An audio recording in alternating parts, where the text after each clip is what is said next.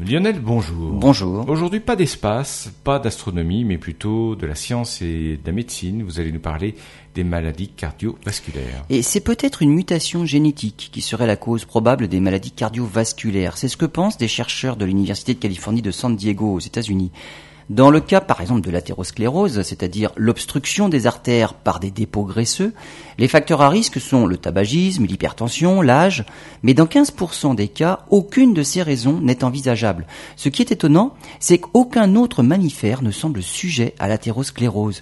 Les chercheurs ont mis en évidence chez des souris l'importance d'un acide dérivé de l'acide sialique un acide naturellement présent chez les souris, mais lorsqu'il devient déficient, les souris se sont montrées beaucoup plus sujettes à l'athérosclérose. Et il se trouve que l'être humain ne peut pas synthétiser cet acide, car le gène responsable de sa production a muté. Ce gène est toujours présent, chez les grands singes, hein, mais les chercheurs pensent que la mutation s'est produite il y a entre 2 et 3 millions d'années. Cela expliquerait aussi pourquoi les végétariens présentent également le risque de développer une maladie cardiovasculaire.